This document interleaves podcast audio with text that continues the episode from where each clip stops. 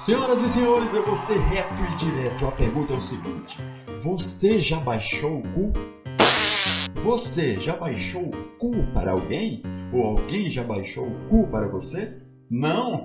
calma, calma, calma. Não precisa me xingar, não precisa dizer que eu sou um depravado. Eu vou explicar a história do Cu. Cu é uma nova rede social que está fazendo sucesso no Brasil e no mundo. Aliás, na Índia e no resto do mundo. O nome pode até soar estranho igual o outro, que soa pra caramba, principalmente quando você está andando ou correndo, né? Cu! O Cu no Brasil já tem 400 perfis verificados. Só aquela rodinha, aquela catraquinha azul? Pois é. Aqui no Brasil, o Cu já tem mais de 400 até a gravação deste vídeo, hoje, dia 27 de novembro de 2022.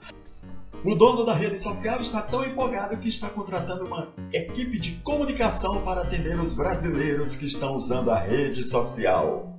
O Cu o nome pode até ter soado um pouco diferente, inclusive o dono da rede social pediu para que fizesse uma enquete aqui no Brasil e fizeram uma enquete para perguntar se trocaria de nome de cu para Pinto ou para outro nome, não sei. Bom, com 71,8% as pessoas disseram que não, não, não, não, não deixa no nome, que esse nome é muito interessante.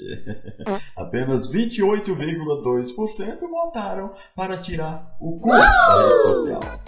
A rede social quer continuar gratuita e, por isso, entende que é preciso monetizar usando outros meios como anúncios, como explicou o executivo. Agora que você sabe que Cu também é uma rede social, é só ir na sua lojinha de aplicativo e baixar o Cu para você se comunicar para a pessoa. Aliás, seja bondoso. Se alguém pedir para você baixar o Cu, baixe. Mas baixe com prazer. Fui!